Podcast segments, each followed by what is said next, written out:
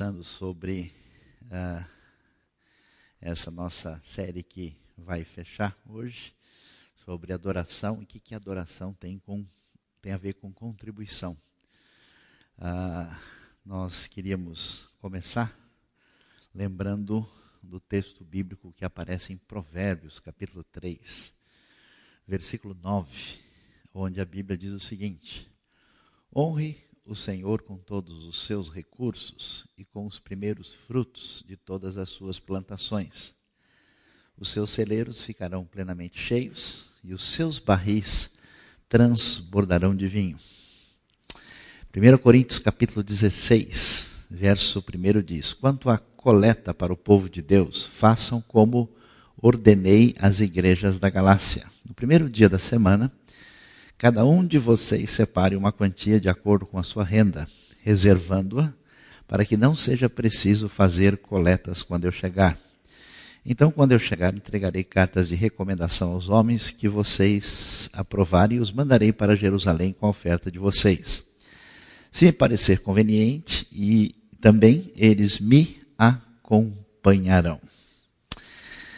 Quando a gente vai falar sobre recursos, ofertas, dízimo, contribuição, uh, especialmente nos dias de hoje, quando isso tem sido não só praticado de maneira não muito sábia, como criticado de maneira menos sábia ainda, a gente fica meio perdido e confuso nessa história e às vezes a gente tem desde as pessoas que praticam um abuso uh, nessa área, como pessoas que deixam de lidar com a questão do jeito que Deus ensina.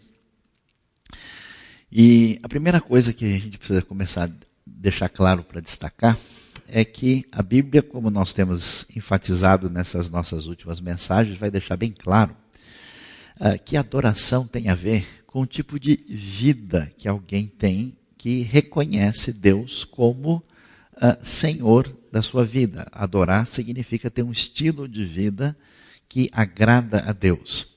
Isso é um jeito diferente de pensar das religiões de modo geral. Uh, e é diferente de jeito de pensar uh, do ambiente pagão. O ambiente pagão sempre quis deixar a divindade afastada da vida prática do cotidiano das pessoas. Por isso que, se você analisar bem a mentalidade uh, pagã, ela sempre coloca Deus ligado às atividades espirituais. É o mundo platônico, é o mundo que está por trás da cosmovisão espiritualista do nossa realidade, inclusive nacional, né? Quer dizer, as coisas sagradas divinas elas se encontram em certos espaços especiais, elas se encontram na metafísica, elas se encontram no mundo espiritual, elas não fazem parte do cotidiano da vida. De vez em quando a gente arruma um Deus menor para corroborar alguma coisa que a gente está fazendo. Daí surgem os deuses menores que apoiam uma ou outra prática e tem uma festividade específica dedicada a eles, mas eles não fazem parte da vida do cotidiano. Na visão bíblica, qual que é a perspectiva que a Bíblia apresenta? Que Deus sim, não é um Deus entre aspas só do espírito, não é um Deus separado da realidade. Deus é o Deus que é o criador do universo. Foi ele que fez a baleia azul, a foca, a taturana, né, o bicho preguiça. Pensei que alguém ia dizer amém aí, mas acho que né, domingo de manhã assim dá vontade de dizer amém quando a gente fala, falar do bicho preguiça, né? Foi ele que fez a anta, não é bem essa que você pensou, mas é a outra mesmo. Foi ele que criou todos os animais ah, e tudo que Deus fez era bom, e portanto, essa realidade desse mundo é o mundo de Deus. Portanto, a experiência de fé que a Bíblia apresenta desde o Antigo Testamento, preste bem atenção, é submeter toda a realidade da experiência humana a Deus, ao Senhor, aquilo que os estudiosos gostam de chamar da esfera do sagrado. Isso quer dizer que a fé ah, que é uma fé saudável, é uma fé que entende ah, que Deus é o Senhor da vida e que em todos os elementos da nossa vida nós temos princípio, diretrizes de Deus que nós devemos considerar e colocar em prática na vida. Isso faz uma coisa muito interessante que revoluciona o nosso jeito de pensar. Por que que os ambientes onde predominou a mentalidade judaica ou a mentalidade protestante, evangélica, você tem uma alta transformação positiva e favorável em vários aspectos da sociedade, porque o indivíduo se vê na responsabilidade de tomar uma posição perante Deus. Deus dizia para Israel: Olha, aqui está o bem e o mal diante de vocês, vocês vão ter que escolher. No pensamento pagão, as pessoas são reféns de um determinismo, são reféns de uma realidade contra as quais elas não podem lutar, nem podem fazer absolutamente nada. Na Bíblia, não. Sob Deus e debaixo dessa orientação divina, a gente constrói o nosso futuro, constrói a nossa vida e se torna coparticipante ah, com Deus aí, né? participante de Deus nessa construção ah, de um mundo conforme a sua vontade. Por essa razão, é, é, parece um negócio estranho, né? Deus é espiritual e está lá no céu. O que, que Deus precisa de animais no Antigo Testamento? Deus precisa de bens que eram levados no templo. Deus em si não vai precisar dessas coisas, mas na verdade a prática de doações, de ofertas, de tudo isso tinha o objetivo maior de abençoar, de ensinar, de direcionar a vida das pessoas que deveriam entender que a nossa maneira de ser deve ser a semelhança de Deus. Deus tudo faz a partir de um processo de doação, um altruísmo criador, um sair de si em função da criação do mundo e em função das criaturas que ele quer abençoar. Por isso, Jesus vai dizer uma coisa muito importante, que é reforçada claramente, né, depois no livro de Atos, que mais bem-aventurada coisa é dar, doar, conceder, né, do que uh, receber. O oxigênio da saúde mental e espiritual é viver uma vida ao contrário da sociedade de hoje, que é egocêntrica. A gente cada vez mais quer coisas para si e sempre repudia quem de alguma forma não traz benefício para nós mesmos.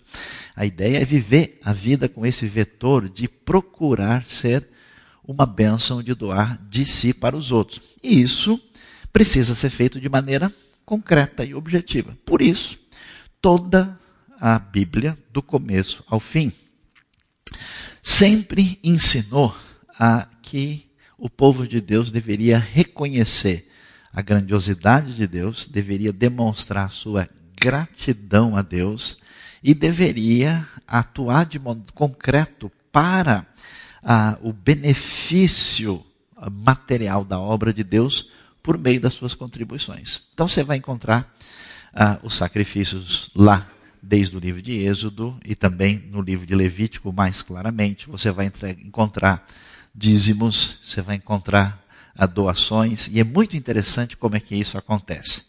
Primeiro, ah, é que a Bíblia deixa claro que oferta e contribuição que é um sinal concreto de adoração, é algo que precisa se manifestar de modo bem objetivo. Por quê? Qualquer coisa que você realmente valoriza, qualquer coisa que seja prioridade na sua vida, qualquer coisa que seja valioso para você, você gasta com isso. Uma vez eu estava chegando num voo, eu vi uma estatística no avião que em São Paulo se come por dia um milhão de pizzas na nossa megalópole de 19 milhões de habitantes, e isso não é difícil de, de acreditar. Não sei nem se a estatística ainda vale ou se o pessoal está comendo mais. Né? Então, não sei. Será que a gente vai fazer uma conta? Quantas pizzas, aquelas escolhidas, né, daquela pizzaria especial, massa fina, amém, irmãos? Né? Amém. Deixa eu tomar um copo d'água aqui agora. Né? Com aquele catupiry é, de primeira linha, não de segunda, não é aquela barata que a gente compra rapidinho porque precisa sair logo. Né? Ah, quantas pizzas entraram no nosso orçamento anual? Quanto que certas pessoas pagaram para assistir um jogo da Copa? Alguns pagaram para assistir Honduras e Equador, que nem convém mencionar entre os santos, que coisa mais horrível que foi aquilo uh, pessoas que pagam um dinheirão para assistir uh, um jogo uh, de qualquer tipo de esporte ou na Fórmula 1. É incrível. Então, o que, que é valioso para a gente? A gente não tem pena de gastar e de contribuir. Então a pergunta para a gente é: qual é o lugar de Deus na nossa vida e da sua obra? Medida em que isso tiver prioridade, o nosso esforço e a nossa contribuição, direta ou indireta, vai ser enviada para o reino de Deus. Então a gente precisa entender que essa entrega é uma adoração concreta, percebida, porque qualquer coisa que seja valiosa a gente contribui mais. Aqueles que acompanharam o Facebook né, e os nossos postagens aí nessa semana viram muito bem a brincadeira que a gente mostrou das notas, né? Que a nota é, de um real diz hoje eu vou para a igreja, porque as outras vão para o shopping, vão para Brasília, vão para outros lugares, né? A, a, igreja tradicionalmente é o lugar das, das moedinhas. Então, Adoração é contribuição e contribuição concreta e objetiva. Como é que essa a contribuição deve ser feita? Uh, e qual é o seu grande valor em termos de adoração que se transforma em ação e serviço no reino de Deus? Essa contribuição ela sempre foi feita e é feita de modo periódico. Vocês ouviram bem? Nós acompanhamos o texto que acabamos de ver, né? Uh, nós vimos em primeiro uh, Coríntios capítulo 16. Antes, mencionando aí o que diz o texto de Provérbios, né? Olha lá, honre o Senhor com todos os seus recursos. Honrar, glorificar e adorar, às vezes traduz uma única palavra do texto original. Honrar com os recursos e com os primeiros frutos de todas as suas plantações, que são as chamadas primícias historicamente, quer dizer, dê a Deus o melhor possível. E aí vem a ideia clara da benção de Deus, que eles também seriam abençoados pelo fato de terem aprendido a doar. Mas o texto vai dizer que na prática da igreja primitiva, vamos nos lembrar que a igreja de Corinto é uma igreja bastante uh, inicial do ministério de Paulo. Né? Paulo começa o seu ministério na região ali da, da Galácia, né? depois da igreja, da, das igrejas da Galácia, que tem a ver com a primeira viagem de Paulo do ano 46 a 48, quando ele vai falar ali em Listra, Icônio e Derbe, Paulo em seguida vai fundar a igreja de Tessalônica. Né? As cartas aos Tessalonicenses são cartas aí do ano 51, alguns colocam 50, 51. Em seguida, Paulo vai descer e vai chegar em Corinto. Então você vê que Corinto é bem o início. É antes de Efésios, Filipenses, Colossenses, antes de Romanos, antes das cartas pastorais. E já lá em Corinto, na ocasião ah, que envolve a terceira viagem missionária, porque havia uma necessidade dos cristãos que tinham ficado ah, com necessidades materiais em função de uma fome que tinha acontecido na região da Judéia em Jerusalém ele diz: quanto à coleta para o povo de Deus, façam como ordenei. Diz: no primeiro dia da semana, cada um de vocês separe uma quantia de acordo com a sua renda. Fica bem claro ah, que a igreja primitiva, assim como acontecia no Antigo Testamento, quando havia períodos específicos, é, além do Shabat, além das festas principais, quando se adorava a Deus, quando eles contribuíam. E aqui a gente deve colocar que a contribuição, além de ser concreta, não vale a pessoa falar, não, eu contribuo para o reino de Deus no meu coração. Ah, eu contribuo somente né, com a minha intenção, eu estou torcendo para que a igreja cresça. Né? Ah, isso não tem nenhum fundamento.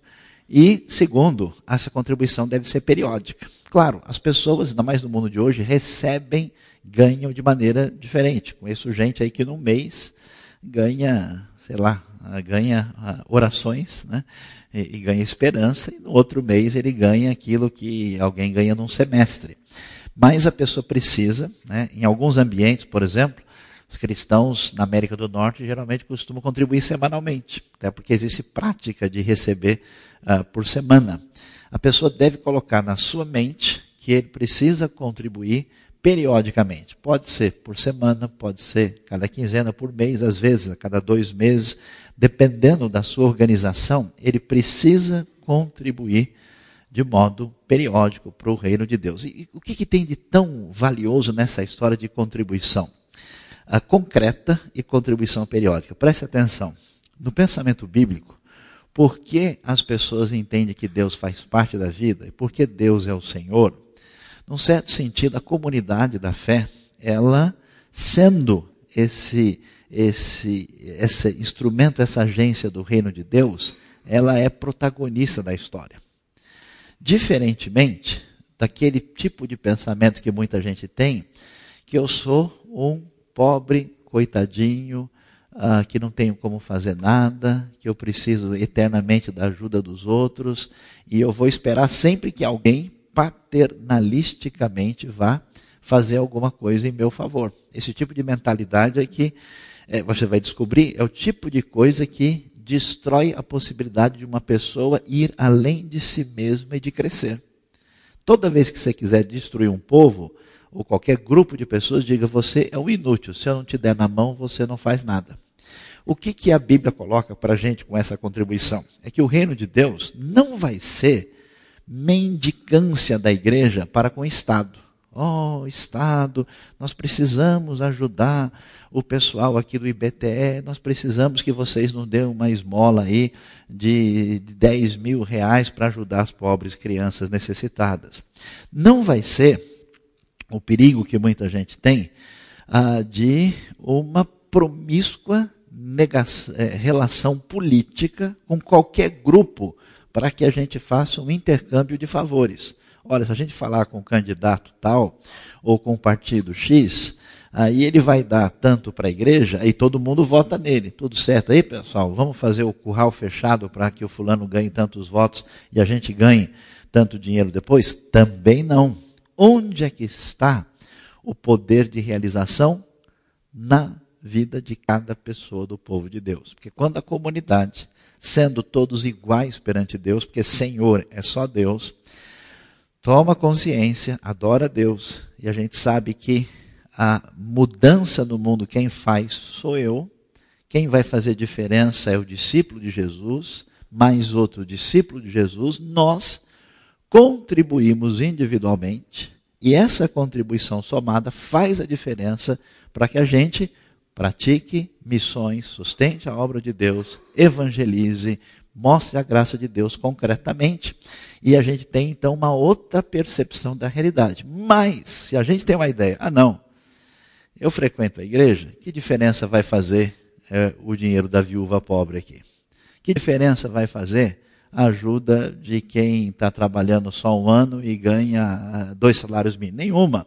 Então vamos ver na igreja quem é rico, quem tem dinheiro, quem é poderoso, e vamos pedir para ele dar bastante, porque ele tem mais. Vamos pedir para alguém que que está assim com os homens lá em cima, consegue alguma coisa e faça a diferença. Não é esse o raciocínio bíblico. Por isso que a ideia de dízimo é tão sábia. Por que, que a ideia de dízimo aparece na Bíblia? Porque ela, em primeiro lugar, é uma ideia que estabelece o esforço individual de cada um. Senão Deus teria dito: escolham os mais bem abastados da comunidade, os reis da cocada preta, os poderosos, façam o jogo deles e peguem o dinheiro deles. O texto não fala isso. Senão Deus teria dito: olha, veja aí quem é que pode dar mais, quem pode dar menos, converse com eles e façam bem bolado. Não. Todo mundo contribui e cada um contribui na proporcionalidade. Não existe ideia mais democrática do que essa. Por quê? Se o sujeito ganha um milhão, né, e ele deveria ah, dar 100 mil, ele tem um esforço proporcional. Se a pessoa ganha 500 e dá 50, os dois estão fazendo o mesmo esforço proporcional. Então, é uma ideia democrática, é uma ideia de esforço conjunto da comunidade e é uma ideia justa, porque estabelece um valor de proporção a cada um. Imagine se Deus dissesse: olha, cada um no meu reino vai dar o equivalente, né? faz o cálculo em ciclos, dracmas, moedas antigas, a 500 reais. Para algumas pessoas ia ser um desespero. Né? O cara ganha 700, ele ia comer pipoca né? e cachorro quente daqueles de um real, né? de aqueles né? é, aí que são é, gratificações, quer dizer, tem mais cara de cachorro do que de cachorro quente mesmo, filé miau, filé au, au assim por diante, né? Ah, e se a coisa fosse 500, para alguns que talvez recebam aí 30 mil, 40 mil por mês, isso aí simplesmente seria ah, uma coisa absolutamente limitada e relevante que não faria diferença. Então, observe a diferença que existe nesse processo. Essa contribuição concreta, essa contribuição com esse pano de fundo que envolve uma adoração de toda a comunidade, que é feita de modo periódico, também era uma contribuição que precisava ser dada direito, de maneira a, a ser algo que surgisse de uma atitude de coração. E às vezes a pessoa confunde. Ah, já que Deus quer que eu dê a coisa de coração, eu vou dar 50 centavos de coração e está bom demais. A ideia não é essa. A ideia de coração quer dizer que a pessoa, além de contribuir correta e adequadamente, ela contribuía pela motivação adequada. Porque no meio da adoração pode surgir o perigo da pessoa levar a adoração para o outro lado. Qual é o perigo que a gente tem em qualquer situação? Quando a gente pratica idolatria. O que é idolatria? Tirar o senhorio de Deus e colocar o da gente. Por que eu me acho inteligente? Porque eu me acho importante? Porque eu me acho cheio de recurso? Eu quero ser o rei da cocada preta. Baixa a bola, sai fora, porque Senhor é só Deus. Fique na sua. Porque você tem alguma coisa, você parece alguma coisa, porque Deus está permitindo. Amanhã você pode nem vivo não estar. Temos um amigo comum conversando agora, um pastor, que ontem à noite estava bem, faleceu ah, nessa noite, e o velório é hoje pela manhã. Pastor Marcos, aqui da igreja do Planalto Paulista, amigo nosso de muito tempo, gente muito boa, que ninguém nem poderia imaginar, Marcos Petriage, ah, e faleceu. O velório está sendo agora na parte da manhã. Ninguém se garante em nada, porque nós somos limitados, falhos e finitos. A vida não nos pertence, não está em nossa mão. Portanto, qual que é o conselho da palavra de Deus em 2 Coríntios capítulo 9? Lembrem-se, versículo 6: aquele que semeia pouco também colherá pouco, e aquele que semeia com fartura também colherá fartamente. Cada um dê conforme determinou em seu coração, não com pesar ou por obrigação, pois Deus ama quem dá com alegria. Por que, que isso é tão importante? Porque a ideia de contribuição, que é ligada à adoração, pode virar uma coisa automática. A pessoa fala, ah, vamos lá, né? Põe aí no, no automático, liga para o banco, né? Para no dia tal já cair. E a pessoa nem sabe se ele deu, dá e o que está fazendo. A contribuição de modo pessoal é que não é porque a igreja precisa, não é porque Deus está com um problema de saldo negativo no banco celestial e mandou pedir ajuda para você, e você, ah, se não fosse nós, que seria da obra de Deus? Deus levantará recursos de outro lugar.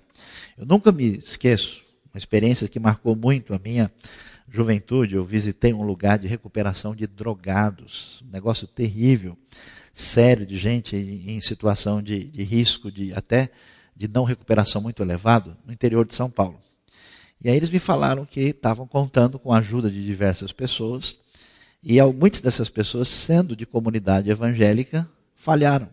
A semelhança do que acontecia com as orações de George Miller, quem nunca leu, um dia deve ler, esses irmãos oravam lá. E um dia eles não tinham nada.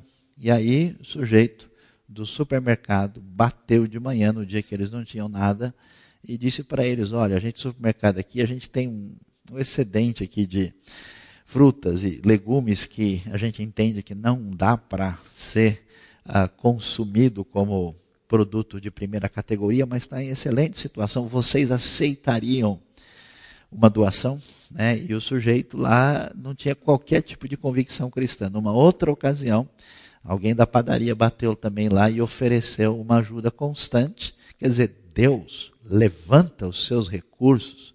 A gente nem pode imaginar de onde. Eu já fiquei surpreso, até mesmo na minha vida, para determinados projetos. Na IBNU nós tivemos um exemplo recente de gente que nem conhece nada, ficou sabendo do projeto do interior do Piauí e resolveu mandar ajudar a gente lá a levar água para o sertão. Portanto, não fique imaginando que o reino de Deus depende da sua boa vontade e coisa desse tipo que Deus vai levantar. Quem contribui precisa contribuir de modo a adorar. E contribuir de modo a adorar é contribuir de coração, não por necessidade, não por uma coisa que precisa ser feita, é algo que precisa estar ligado de fato com a nossa vida. Portanto, a gente deve uh, prosseguir na nossa percepção, além da nossa contribuição ser objetiva e concreta, não ficar só na intenção e na psicológica, além dela a deixar claro essa, essa unidade, essa igualdade perante Deus de uma contribuição que é algo que atinge a todos nós, porque todos juntos construímos a obra de Deus, além dela ser periódica, além dela ser pessoal, a gente precisa fazer isso como uma prioridade para a gente. Por quê? Porque se de fato a gente não pensa, não imagina a, a contribuição como algo que tem valor e tem realmente a, a, como alguma coisa que está no nosso horizonte de coisas mais importantes, a gente vai realmente deixar isso para a última coisa. E na vida de hoje, na vida corrida, com tantas necessidades e elementos que a gente tem que observar, a gente, de fato, se não se preparar, se não fizer de maneira premeditada, a nossa contribuição nunca chegará. Por isso, ela deve ser semelhante ao verbo honrar, ao verbo adorar, que significa considerar especial acima de todos. Você, por exemplo, respeita pai e mãe. Você presta né, um tipo de honra a eles ou às pessoas que merecem. A Bíblia diz a quem honra, honra. Né? À medida que a honra vai subindo, né, alguns transformaram a honra para algumas pessoas em veneração. Pode ser ela religiosa, pode ser esportiva, pode ser de qualquer tipo. Quer dizer, quando se considera essa pessoa acima dos mais honrosos da nossa nosso convívio imediato. Ah, existe a honra plena, a honra máxima, que só a Deus é devida, que é a adoração. Então, se Deus, de fato, e a obra de Deus é nossa prioridade, isso precisa ser manifestado de maneira concreta. Por isso, ela deve ser prioridade. Agora, fica bem claro ah, que a gente precisa, encerrando a nossa reflexão, tomar um certo cuidado para que a prática da contribuição ela não venha se tornar ah, uma compreensão inadequada da nossa relação com Deus. Por quê? Qualquer coisa que a gente faz, pode ser ler a Bíblia, fazer oração, participar de um projeto missionário, ter um ministério na igreja, ajudar, a gente pode facilmente cair na ideia que é a ideia comum, que tira o vetor da centralidade em Deus para a gente mesmo, de a gente achar que estamos fazendo um bom negócio com Deus. Até porque tantos textos do Antigo Testamento que tinham o objetivo de dizer o seguinte, ó, Deus é bom e justo, e as pessoas que abrem o coração e vivem de maneira a doar serão abençoadas por Deus, porque a gente pensa que é necessário contribuir para ser abençoado, mas quem começou a contribuir mostra que está abençoado. E quem está abençoado tem uma atitude diferente na vida. E uma atitude que, inclusive, favorece essa pessoa a ser uma pessoa bem-sucedida na vida. Porque quando você convive com alguém, você vai fazer uma sociedade, vai fazer um negócio, e você percebe como é que é o perfil da pessoa, que você percebe rapidinho, né? É aquela pessoa que é o décimo café que você paga e ele nunca paga nenhum. Né? É aquela pessoa que em todos os negócios ele só quer levar 98% é aquela pessoa que não é transparente, é a pessoa que não fala a verdade, é a pessoa que é enrolada. A gente fala em português para não queimar o filme, né? Não, o cara é meio enrolado. Né? Ou então tem outra palavra, né? é meio complicado. Essa palavra significa tudo que você pode imaginar e mais um pouco. Aí o que acontece? Essa pessoa vai queimar todos os seus contatos. Ela vai destruir todo o seu network. Essa pessoa vai criar problemas em todos os seus ambientes. E a chance dela multiplicar a todos os seus possíveis contatos favorecedores vão ser destruídos, porque quanto mais egocêntrico, quanto mais o sujeito quer furar o olho do outro, quanto mais voltado para si, mais difícil é o caminho dessa pessoa. A não ser que ele ande pelo, ando, pelo mundo do crime e resolva fazer o mal abertamente e ganhar por isso. Mas no universo das pessoas civilizadas, normais e trabalhadoras, a chance é muito pequena. E como é que se exercita isso? Se exercita na vida cristã, tendo uma vida marcada por altruísmo, uma vida voltada para a contribuição no sentido amplo da palavra, quando alguém vai nessa direção. Se a pessoa, como a gente diz, só vê o seu lado, nunca vê o lado de ninguém, é que ela está numa situação complicada e difícil. E o que, que acontece? Quando a gente está dominado por esse egocentrismo, as nossas, nossa relação com Deus é assim: é toma lá, dá cá. Eu dou o dinheiro e espero que Deus veja o que eu fiz para ele. Eu encontrei algumas pessoas na minha vida que me surpreenderam. Pessoas que estavam ah, participando da vida da igreja, começaram a enfrentar problemas e falaram: Eu não entendo por que é que Deus deixou acontecer isso comigo. Eu falei, mas como assim? Não, porque eu vou à igreja, eu dou o dízimo, eu pago a mensalidade, eu dou oferta. Como é que Deus não me protegeu aqui nessa situação? Eu tive esse problema. Dá a impressão que a pessoa estava pagando um seguro celestial. Deus, como eu dou oferta, ó, eu não quero ter gripe esse mês. É julho, tá frio, entende? Eu tenho problema de garganta, às vezes sinusite, mas olha, eu dei 3 mil esse mês, então o senhor garante, né? Esse 3 mil vale como vitamina B, C, e o senhor faz favor de olhar direitinho. Há pessoas ah, que de fato acabam consciente ou inconscientemente tendo uma mentalidade meritória, fora da relação da graça com Deus, da graça de Deus na sua vida e às vezes até numa relação indevida com as outras pessoas. Algumas pessoas, por causa da sua contribuição, por causa do seu papel no reino de Deus, da sua capacidade, daquilo que fazem, daquilo que dão, podem ter erradamente atitude prepotente diante dos outros, seguinte, eu dou mais, então eu falo mais alto aqui. Olha, eu fiz de tudo por essa igreja. Por isso, quando eu der uma opinião, todo mundo vai ouvir. Eu nasci aqui. Eu ajudei Noé a enxugar a arca. Depois de João Batista, eu sou o segundo Batista no mundo. Eu sou a pessoa que vocês devem entender que tem um, um acumulado de milhagem celestial em função da minha contribuição, portanto, eu tenho a primazia e Deus está obrigado a me abençoar. Daí vocês veem essas loucuras que tomaram conta da teologia da prosperidade, onde as pessoas exigem de Deus, onde as pessoas dão ordem para Deus, onde chama-se Deus do Senhor e se determina o que ele vai fazer. É possível que alguém de bom coração contribua para o reino de Deus, que ele seja uma grande bênção e ele fique doente, ele passe por problemas, tenha dificuldades na sua família, e isso, como ensina o livro de Jó, não tem nada a ver com uma atitude equivocada da pessoa. Aliás, Jó ensina para a gente: será que ainda vale a pena amar, louvar e adorar a Deus, mesmo quando tudo parece ter dado errado?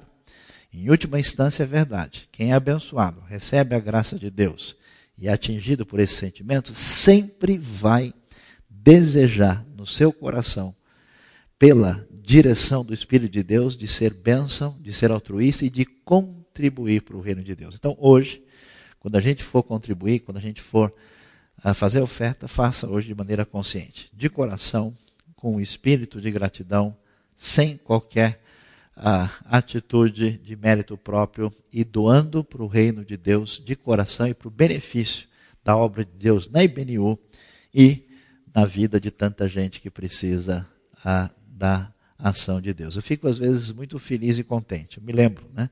Desde os nossos primeiros dias aqui, e a gente vai lembrando cada projeto, cada coisa que foi feita no interior da Indonésia, no interior do Ceará, na no Amazonas, ah, no interior do Piauí tantas vezes, em São Paulo, no estado de São Paulo, em Cuba, na China, no Senegal, agora no Togo, em tantos lugares no mundo uh, árabe, de modo geral, tanta coisa que a gente não faz ideia, que a sua oferta, que o seu dízimo, que aquilo que significa evangelização, mensagem, ensino de Deus, a obra de Deus aqui e lá fora veio desse esforço conjunto que é a nossa responsabilidade. Deus abençoe a nossa vida, o nosso coração e a nossa contribuição.